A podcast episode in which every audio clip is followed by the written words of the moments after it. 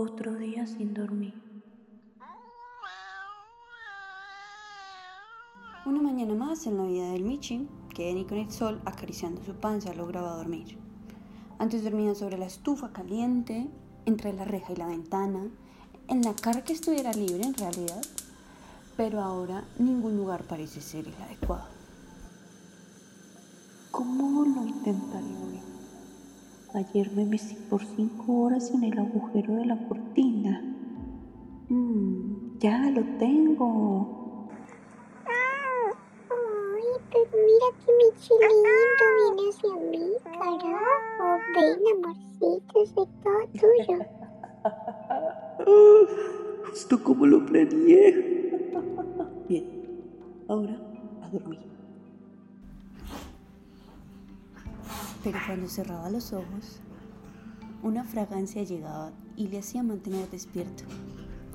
La voz aguda de sus recuerdos y una repentina sensación de pulsión lo sacaban de sus intentos. Era invitado a abrir los ojos con fuerza y al hacerlo todas esas sensaciones parecían un recuerdo de otra vida, pero no algo recién vivido. Era como estar soñando sin dormir. ¿Será que entré a mi sexta vía cargando karmas por los ratones de la otra vez? Miki, adivine quién llegó.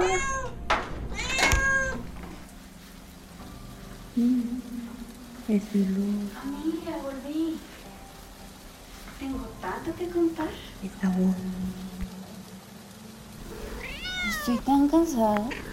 El viaje fue largo y lo único que quiero ahora es a ti, Michi.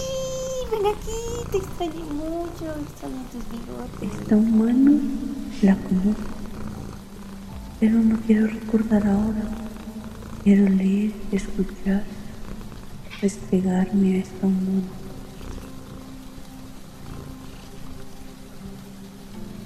Y al cabo de unos cuantos besos, se tiran a la cama. El gato recuesta su cabeza en una mano y ella con la otra le consiente una patita.